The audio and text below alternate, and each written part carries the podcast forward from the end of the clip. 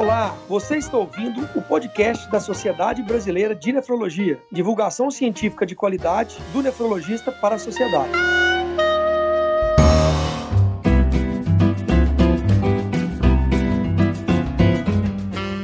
Ouvintes do podcast da SBN. Eu sou o Daniel Calazans, vice-presidente da Sociedade Brasileira de Nefrologia, e hoje temos edição especial. Falaremos sobre o Dia Mundial do Rim. E para falar desse importante tema e elucidarmos todas as dúvidas, tenho o prazer hoje de contar com três grandes nomes da nefrologia nacional: Dr. Edson de Souza da Creatinina, doutora Cris Coelho da Rocha e Dr. Ciro Costa. É uma satisfação muito grande estar com vocês nesse momento. Eu gostaria agora que cada um pudesse se apresentar, falar de suas principais qualificações e suas principais atividades. Doutor Edson, por favor. Bom, meu nome é Edson Souza e eu gosto de ser chamado de Edson da creatinina. Com o decorrer da, da nossa conversa, eu posso depois explicar por quê. Eu sou professor associado da Universidade do Estado do Rio de Janeiro, nefrologista e apaixonado pelo transplante de rim e pela prevenção da doença renal. Doutora Cris. Olá a todos, eu sou Cristina, Cristina Coelho da Rocha. Sou Cris Gato antes de, do nome de casada, enfim, atendo pelos dois chamados. Sou uma nefrologista independente que trabalho com doentes renais em diversas fases no tratamento conservador, em tratamento é, dialítico, seja por hemodiálise ou diálise peritoneal, e pacientes transplantados também. É, meu principal interesse é prevenção de doença renal crônica, a isso eu me dedico desde a época da pós-graduação e durante o mestrado na UFRJ, e estou muito feliz de participar desse bate-papo aqui agora com todos vocês. Doutor Ciro Costa. Bom, pessoal, é, eu sou o Ciro, né, sou nefrologista erradicado aqui em Goiânia, me formei em São José do Rio Preto, no Hospital de Base, e também sou titulado em terapia intensiva desde 2015. Então, tenho uma atividade bastante ampla também, né? coordeno uma unidade de terapia intensiva em, em Goiânia, mas sou sócio de uma clínica de diálise e lá tenho também a oportunidade de trabalhar fortemente com prevenção. Nosso grupo tem uma linha de cuidado bem forte em prevenção de doença renal crônica e com diálise e transplante também. Muito bom, pessoal.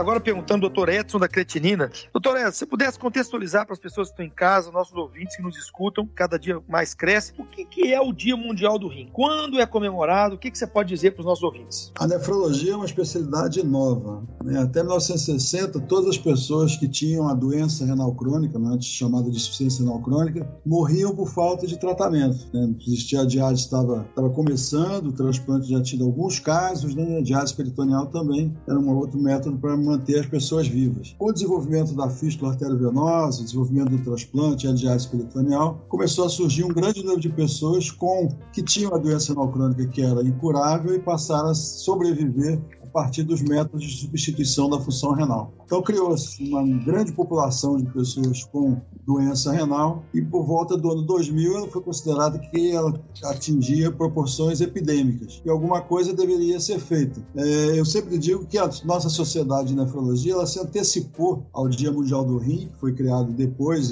né, em 2006, foi o primeiro Dia Mundial do Rim. Em 2003, eu sempre também dou crédito à doutora Giana e ao doutor João Egídio, que estavam na Sociedade de Nefrologia naquela época, eles criaram uma, uma, uma, uma corrente, né, um, programa chamado Previnas, que já falava né, de maneira muito adequada que nós deveríamos fazer alguma coisa para prevenir a doença renal e já levavam a bandeira da creatinina e do exame de urina para, como exames importantes para prevenir a doença renal. Eu não sei se os americanos ouviram isso, né, ouviram, viram a nossa, a nossa iniciativa e é, a internacional, a Sociedade Internacional de Nefrologia e a, a IFKF fizeram, criaram né, o Dia Mundial do Rim em 2006. De lá para cá, né, nós já estamos no 17º Dia Mundial do Rim, eles estabeleceram que seria feito na segunda quinta-feira de março, em que congregaria né, uma série de, de pessoas envolvidas com a prevenção da doença renal, nefrologistas basicamente, né, e que no mundo inteiro iriam fazer daquele dia né, o dia da prevenção. E desde então né, foi, foram criados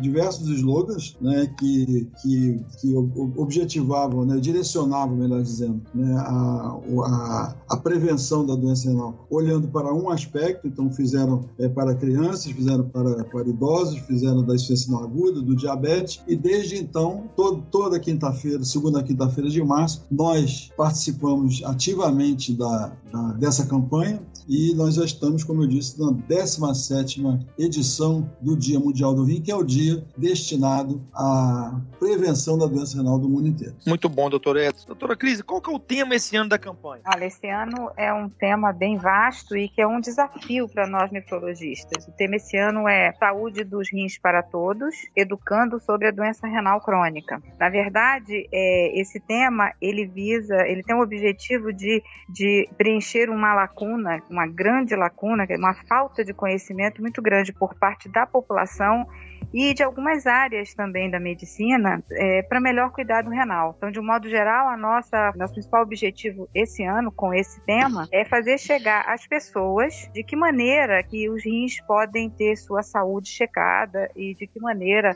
pode se cuidar da saúde dos rins, seja por pessoas leigas de um modo geral ou pelos colegas médicos de outras áreas, da medicina primária, eh, dos cuidados primários, eh, na endocrinologia, cardio, oftalmologia, enfim, colegas de um modo geral. Muito bom, Cris. Doutor Ciro Costa, meu amigo, se você puder conceituar para as pessoas que nos escutam o que, que é a doença renal crônica e quem deve se preocupar realmente com essa patologia. Daniel, quando, quando os rins é, reduzem a sua função por pelo menos três meses, e isso é definitivo, a gente caracteriza que esta pessoa ela é portadora de doença renal crônica. Né? Existem vários estágios, né, desde os dos iniciais, que a gente chama de estágio 1, até o estágio final, onde o paciente precisa ou transplantar ou ir para diálise, que a gente chama de estágio 5. É uma doença muito prevalente, né? a gente estima mais, que mais ou menos 10% da, da população brasileira e mundial tenham doença renal crônica, né? E na verdade, assim, quem, quem deve se preocupar? Né? Pessoas com mais de 50 anos e especialmente aqueles que têm as doenças que são é, relacionadas a, muito relacionadas à doença, à evolução para a doença renal crônica, né? Que são os hipertensos, né? Os diabéticos, aqueles pacientes que têm histórico de doença renal crônica na família, é, os tabagistas os e os obesos, principalmente. Muito bom, doutor Ciro. Agora eu pergunto ao doutor Edson. Doutor Edson, quais são os principais exames para detecção de algum grau de disfunção renal? É, Daniel, eu digo que nós usamos a creatinina desde a época que ela foi descoberta por Marc Jaffé, em 1886. No começo do século passado, já se usava a creatinina, a ureia e o exame de urina para detectar a doença renal. Me formei, me formei em 1977 e naquela época isso não, não, não percebia a dimensão que tinha. Né? Apenas três exames né, simples, né, como o exame de urina, a creatinina e um hemograma e posteriormente um ultrassom, você poderia detectar tanta, alteração da doença renal e que poderia ser prevenida. E aqui eu dou um crédito mais uma vez ao Zé Roberto Coelho da Rocha, né, que lá em 2004, no Congresso da Bahia, mostrou lá num, num trabalho que que muita gente não, não valorizou, chamado check-up renal, que ele fazia justamente isso. Ele fazia, ele avaliava de uma série de pessoas, avaliava o exame de urina, a glicemia, o índice de massa corporal, a pressão arterial e uma história. E ele era capaz de apenas com isso detectar uma série de pessoas que podiam ter a doença renal. É, eu acordei para isso depois desse trabalho do Zé Roberto, quando eu vi numa, numa banca de jornal né, que vários exames poderiam ser feitos é, naquela época, é, muito mais sofisticados e não tinha lá dentro daquela revista uma, um simples exame de urina e uma creatinina. E a partir de então, essa é a razão de eu me chamar Edson da creatinina, né, eu incorporei né, esse, esse sobrenome, vamos dizer assim, ao meu nome e eu acho que hoje em dia, não tenho dúvida nenhuma, é a creatinina, um exame de urina simples, né, que pode mostrar proteinúria, um hemograma que pode mostrar uma anemia, uma glicemia que pode mostrar diabetes e uma ultrassonografia, se é possível fazer. Com esses cinco exames, nós somos capazes de detectar mais ou menos 90 a 95% de pessoas que tenham um problema renal. O diagnóstico virá depois, mas a detecção com esses cinco exames eu tenho certeza que nós podemos fazer. Muito bom, doutor Edson. E Cris, é, a gente sabe que o hipertensão e o diabetes né, são as principais causas e as principais etiologias que levam os rins a ter uma doença renal crônica, né? E como que essas doenças, essas patologias afetam os rins? É, diabetes e hipertensão, como já, já foi dito aí, muito bem colocado pelo Ciro. Inicialmente, o diabetes é, ele causa doença renal crônica através de um mecanismo patogenético muito complexo e, e multifatorial, na verdade. É, de um modo geral, para simplificar, acho que isso é um, um consenso é que a hiperglicemia, o estado de hiperglicemia crônica, ela determina algum, ativação de alguns mecanismos metabólicos que servem como um gatilho para o estresse oxidativo. E isso determina inflamação sistêmica e intrarrenal, chegando a ponto de determinar complicações macro e microvasculares. Então, essas complicações microvasculares na circulação intrarrenal, causadas pela hiperglicemia por todo esse mecanismo, é que determinam a perda de albumina na urina, a albuminúria. E como o Edson colocou bem, também é, pode ser detectado num simples exame de urina. E o mais, o mais importante disso tudo é que essa perda de albumina na urina, ela é um ciclo que, que se, que se, se auto-perpetua, porque isso causa injúria celular e progressão da doença renal crônica. É uma situação que no início não apresenta absolutamente nenhum sinal nem sintoma, e a gente pode detectar, como o Edson bem falou, analisando um simples, uma simples amostra de urina. Já a hipertensão arterial sistêmica, como o próprio nome diz, é uma situação sistêmica é, circulatória que determina alterações estruturais em vasos e no rim especificamente na microcirculação renal, determinando o aumento da pressão na arteríola aferente, ativando o sistema renina-angiotensina-aldosterona, que ao final, com a liberação de hormônios como aldosterona e vasopressina, vão determinar a retenção de sal e água. Isso tudo leva a hiperperfusão e hiperfiltração. Então são mecanismos relativamente simples dessa forma que a gente falou agora, que fazem com que o diabetes e a hipertensão contribuam de modo silencioso para causar uma lesão renal crônica progressiva. Pergunta agora para o doutor Ciro. Doutor Ciro, qual que é a importância dessas campanhas aí, como do Dia Mundial do Rim, para a conscientização da nossa população? Então, Daniel, eu acho que ah, assim, a, a, grande, a grande meta a ser atingida é realmente tornar a doença renal crônica mais conhecida. Né? É, dados do CDC, e recentemente eu estava preparando uma aula, e, e existe esse levantamento nos Estados Unidos de forma muito clara e são números assim absolutamente chocantes, né? De cada 10 pessoas, é, de cada 10 adultos com doença renal crônica, é, apenas um sabe que tem doença renal crônica. Quando você pega aqueles que têm doença renal crônica de um estadio mais avançado, apenas três sabem. Né? Então você perceba que as pessoas estão ficando doentes e sequer têm conhecimento que estão doentes. Então a gente precisa mudar essa realidade, né? E como eu disse, assim, o percentual de pessoas acometidas tem aumentado cada vez mais, né? É por quê? Porque a população está ficando mais velha, com isso a, a, existem mais pessoas hipertensas, mais pessoas diabéticas, é, mais pessoas obesas, ou seja, mais pessoas com, com fatores de risco para desenvolver a doença. O número de, de doenças renais crônicos está aumentando de forma assustadora. Então, para você ter uma noção também, dados do CDC, né, acima de, na população americana, pessoas com mais de 65 anos, 40% delas têm doença renal crônica. Então a gente precisa contar isso para as pessoas, né? A gente precisa alertar, porque é uma doença que tem tratamento, tem controle, né? Desde que os pacientes cheguem na hora certa né, no, no, nefrologista e desde que aqueles colegas médicos que, que, que, trabalham com essas doenças, né? Que levam à doença renal crônica, tenham consciência é, destes fatores de risco, né? E, e apliquem aquelas terapias que a gente sabe que tem capacidade e condição de, de minimizar o risco das pessoas ficarem doentes. Né? Então eu acho que esse é o, é o grande objetivo aí do Dia Mundial do Rim. Muito bem abordado, doutor Ciro. Agora vamos para o Rio de Janeiro, doutor Edson da creatinina. Doutor Edson, quando os rins evoluem para os estágios mais avançados aí da doença renal crônica, quais são as alternativas de tratamento para a população que está em casa e nos escuta? Então, antigamente, né, eu me formei em 1977, né, eu via os pacientes em diálise, hemodiálise e diálise peritoneal tendo uma, um caminho sem volta, né? Eles eram muito desanimados, não existia é, eritropoetina, não existia quelante de fósforo, não existiam antipertensivos potentes. A diálise era praticamente é, rudimentar, medieval, né? E isso evoluiu muito, justamente com o conhecimento né, em todas as áreas, né? o conhecimento em diálise, conhecimento em transplante, conhecimento do paciente renal, da fisiopatologia da doença renal crônica, e surgiram vários medicamentos que podem diminuir a progressão da doença renal. E isso, nos meus 45 anos de formado, me deu uma grande satisfação de ver né, pacientes que estavam evoluindo para doença renal crônica, a gente conseguir estacionar essa doença, né, com inibidores de enzima de conversão, com remédios para diminuir o ácido úrico, com tratamento da acidose, tratamento da anemia. Então, quando chega na fase, como o Ciro falou, na, numa fase 5, a gente diz, né, abaixo de 15 mililitros por minuto de clearance de creatinina, existem três opções: a hemodiálise, a diálise peritoneal ou transplante renal, que pode ser feito até anteriormente. Né? Eu sempre desafio meus residentes a fazerem um transplante né, em dois, pelo menos um transplante, porque a gente chama de pré-emptivo, é o transplante antes da diálise, mas eu, eu, sempre digo que o paciente deve ter o direito de escolher, né, quando ele está por volta de 20, 25 mililitros de, de clearance entre esses três caminhos. Né? Um dos três caminhos ele vai, vai ter que seguir. A gente não tem bola de cristal para saber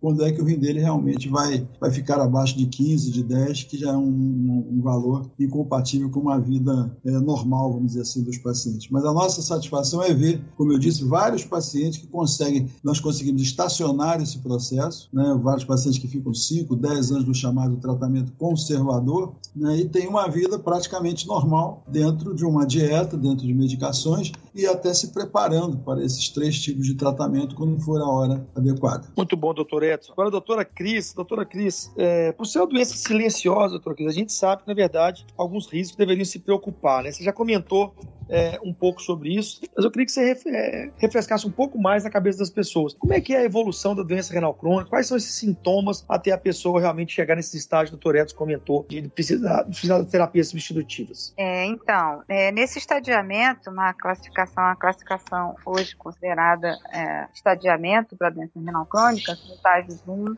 2, 3A, 3B, 4 e 5. Então, nos estágios iniciais, estágios 1, 2, de um modo geral, sintomas específicos, sinais de doença renal crônica são muito poucos ou quase nenhum. De certo modo, é o tema da campanha esse ano, que nos, nos dá essa missão né, de, de informar, de educar, é que simplesmente o ato de urinar, que as pessoas acreditam de modo geral, ah, não, eu urino bem, eu urino muito, minha urina é clarinha, está tudo ótimo não tem nenhum problema nos rins por conta dessa simples observação, é justamente porque nas fases iniciais não aparecem nenhum, nenhuma alteração, nenhum sinal, nenhum alerta para as pessoas julgarem que podem ter algum envolvimento renal no seu quadro de diabetes, de hipertensão, ou se são obesos, idosos, ou se tem história familiar de doença renal. E com a progressão da doença renal, sim, é que a perda de proteína na urina, a piora da hipertensão arterial, o aparecimento de anemia,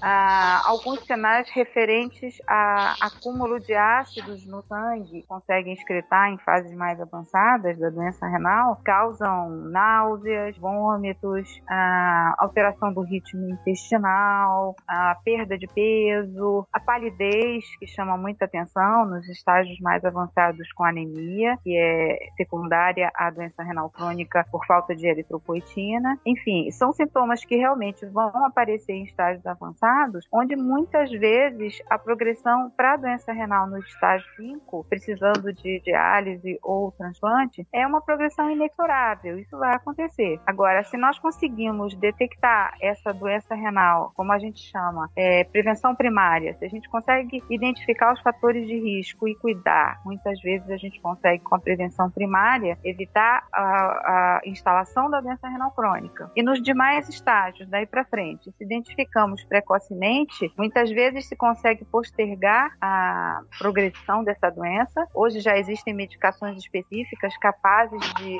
evitar essa progressão em estudos recentes que têm sido publicados e motivo agora, inclusive, de, de uma grande campanha que grandes laboratórios aqui no Brasil vão fazer, usando a creatinina e fazendo exame de urina em várias pessoas, podem realmente detectar a doença no estágio inicial, evitar a progressão ou diminuir e muito essa progressão para que as pessoas não cheguem a esse estágio ah, com sintomas, com sinais de doença grave. E na maioria das vezes, como aqui no Brasil, por exemplo, em torno de 90% das pessoas que chegam ao tratamento da diálise e do transplante chegam por conta de apresentarem esses sinais e sintomas da doença muito grave e avançada, como anemia, perda de peso, náuseas, vômitos, enfim, um quadro dramático que muitas vezes, na maioria das vezes, exige internação e início de tratamento de obstrução renal de modo urgente. Muito bom, doutora Cris.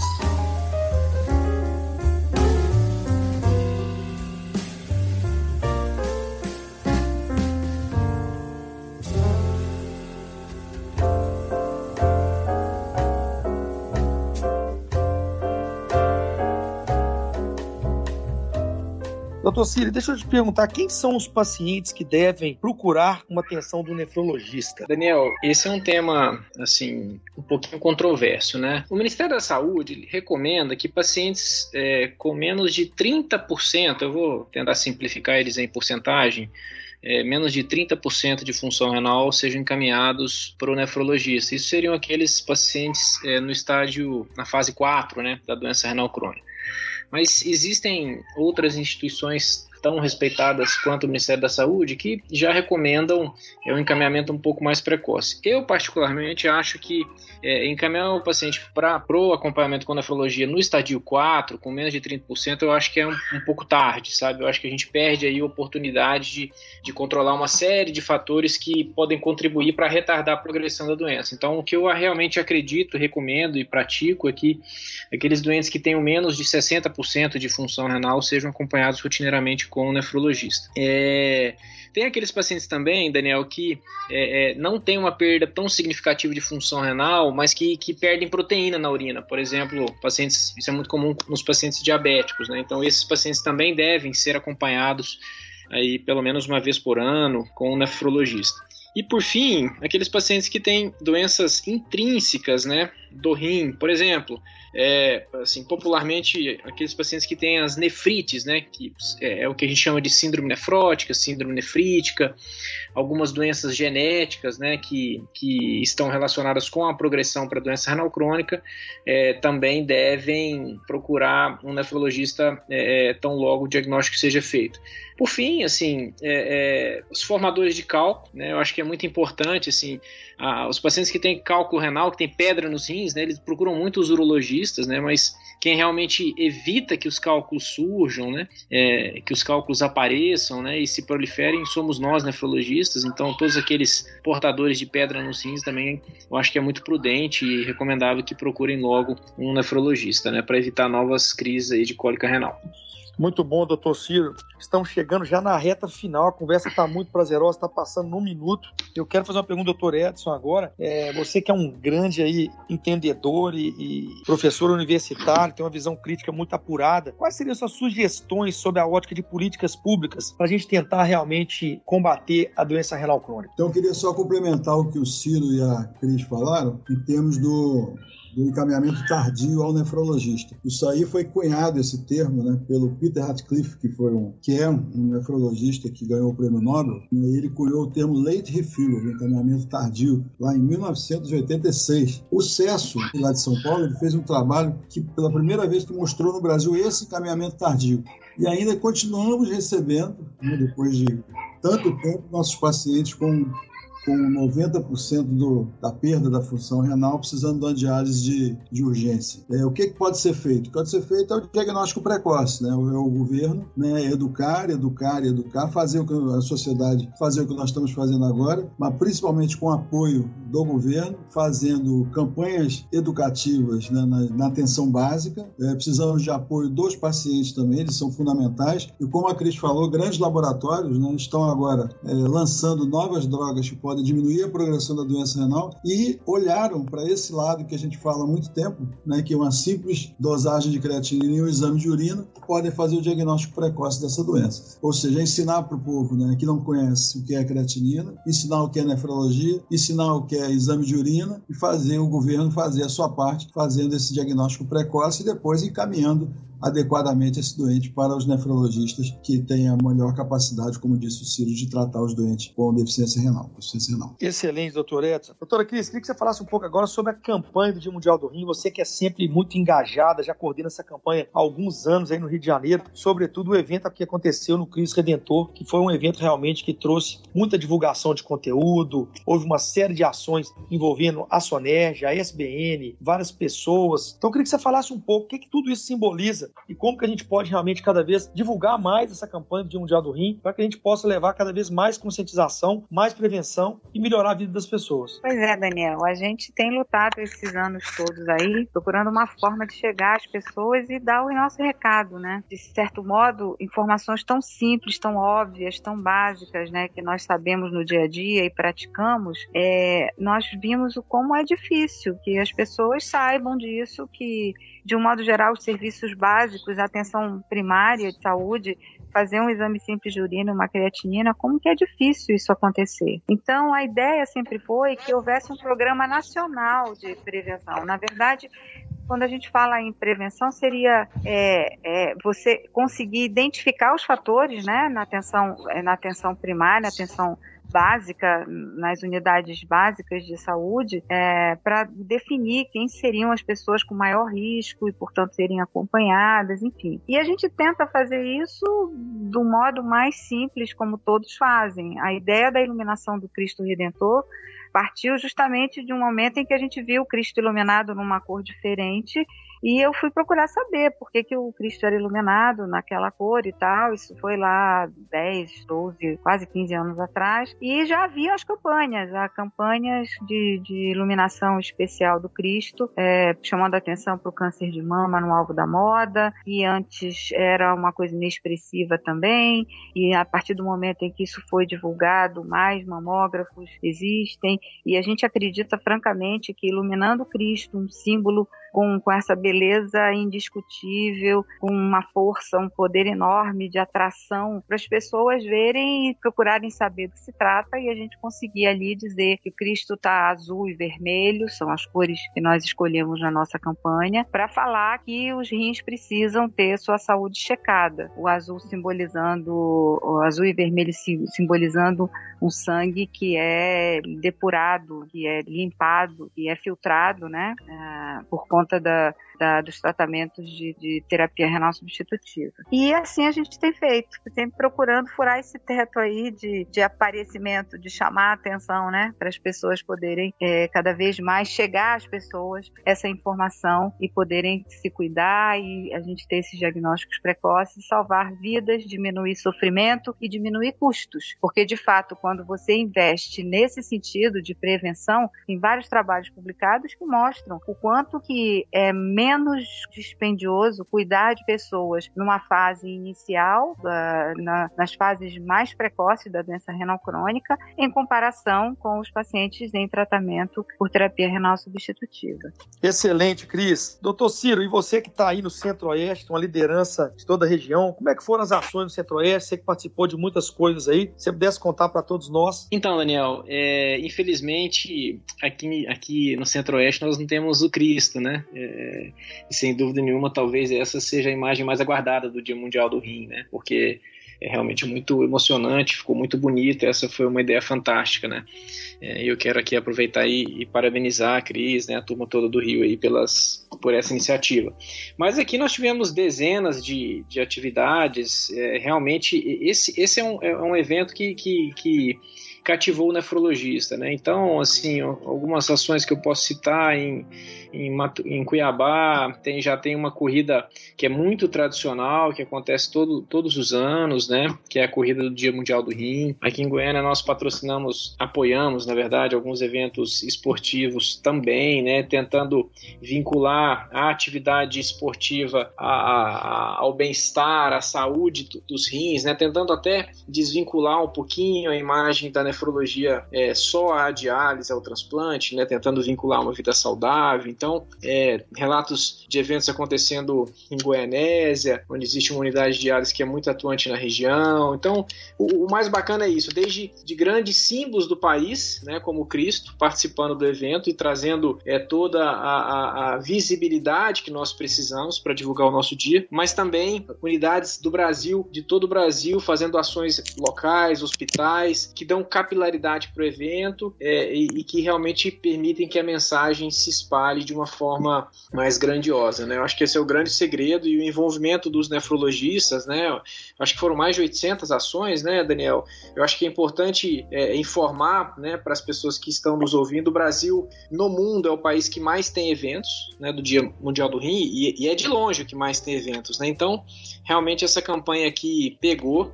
E, e nós, nefrologistas brasileiros, ah, médicos, é, com apoio dos enfermeiros, dos pacientes, da nossa sociedade, das regionais, né, temos muito que comemorar é, por tantos avanços aí que a gente obtém com, com essa campanha fantástica. Meus amigos, papo muito prazeroso, passou num minuto, nós já estamos chegando aqui na reta final e realmente divulgar, essa divulgação é muito importante, né? A doença renal crônica, como já falado, acomete aproximadamente 10% da população, é uma doença silenciosa, muitas vezes, quando descoberta, já estamos em estágios bem avançados e o diagnóstico precoce é fundamental, né? Dr. Edson da creatinina já disse a importância de solicitar a creatinina, um exame de urina rotina, para que a gente possa descobrir sempre precocemente, né? Então foi um prazer muito grande. É, eu gostaria agora de deixar um momento final para cada um despedir, fazer suas considerações finais. E eu me despeço aqui agradecendo a todos que envolveram na campanha do Mel do Rim. Toda a diretoria da Sociedade Brasileira de Nefrologia que coordena a campanha, todas as regionais que em todo o Brasil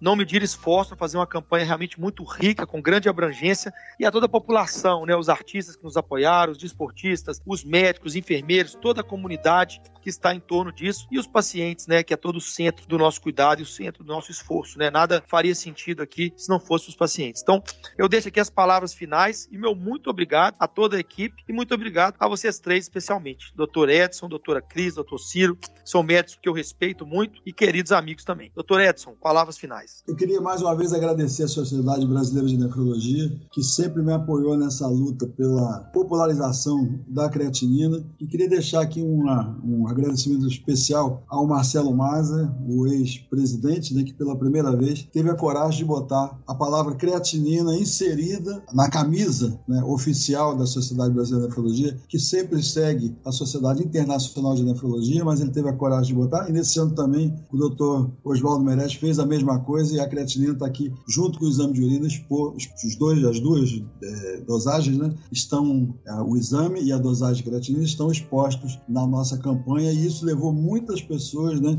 a citar a creatinina, e eu acho que tem que ser citado, assim como o exame de urina. Então, essa, essa campanha desse ano, né, ela se resume, para mim, né, na na, na, iluminação do Cristo, quando todas as pessoas falaram uma só voz, né? Dose a sua creatinina. Essa é a minha grande satisfação. Eu fiquei realmente emocionado em ouvir aquilo. É uma, uma vitória, uma luta de muitos anos que foi é, traduzida para mim numa, numa única, só, única só voz lá no, no Cristo Redentor. Muito obrigado. Doutora Cris, as considerações finais. Muito obrigado. Como consideração final, acho que é muito bom poder dizer hoje, na nossa prática da nefrologia diária, a gente consegue evitar evitar que muito paciente precise de terapia renal substitutiva. A gente consegue evitar que muitos idosos cheguem à necessidade de diálise crônica. A gente consegue evitar hoje que muitos diabéticos hipertensos, quando chegam até nós com um exame simples mostrando microalbuminúria, uma relação albumina-creatinina maior do que 30 miligramas por grama de creatinina, onde a gente pode intervir com várias ações, com medicações específicas hoje, que são os inibidores da SGLT2. Eu acho que isso é bom, é um prazer poder dizer que a gente pode fazer isso. E a gente tem que fazer cada vez mais. E se a gente já consegue fazer isso no consultório hoje, que recebemos pacientes de cardiologistas, de endocrinologistas, de clínicos, por que não fazer com que isso chegue chegue a todos esses, todas essas, essas sociedades de especialidades, para que essas pessoas tenham esse tipo de abordagem e possam realmente se beneficiar é, de, de terapêuticas e de cuidados que evitem maior sofrimento, que evitem a diálise, que evitem o transplante, enfim, é, acho que esse que é o principal, a principal consideração que tem que ser sempre lembrada no Dia Mundial do Rim. Obrigado, Cris. Doutor Ciro, muito obrigado, amigo. Daniel, eu quero pegar carona na, na, na fala da, da Cris, né? Eu acho que, como esse ano o foco é educação, a gente é, assim, é importante frisar que nós temos condição, como a Cris bem disse, de evitar a diálise, que é o grande temor dos pacientes. Né? Eu acho que a campanha esse ano foi muito feliz na escolha desse tema, que realmente é o que a gente precisa. É... E, e, nós, de novo, nefrologistas, equipe multiprofissional, somos vitoriosos porque, na verdade, a grande maioria dos pacientes não chega na diálise né, e no transplante. É, quero agradecer à sociedade por mais um ano estar tá tendo a oportunidade de vivenciar esses momentos, né? Representando os meus colegas nefrologistas aqui, agradecer a você, aos meus colegas aqui de, de podcast. É uma honra estar ao lado de vocês, né? Grandes nomes aí da nefrologia brasileira. Acho que é isso, Daniel. Obrigado.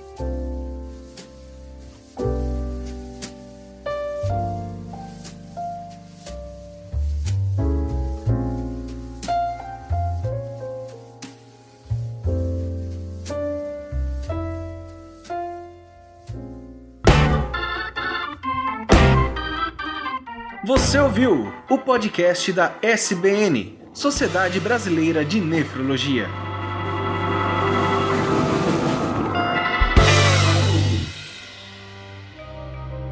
Este programa foi produzido por Mentes Deviantes. deviante.com.br. Este programa foi editado por Tapcast. Edições e produções de podcast.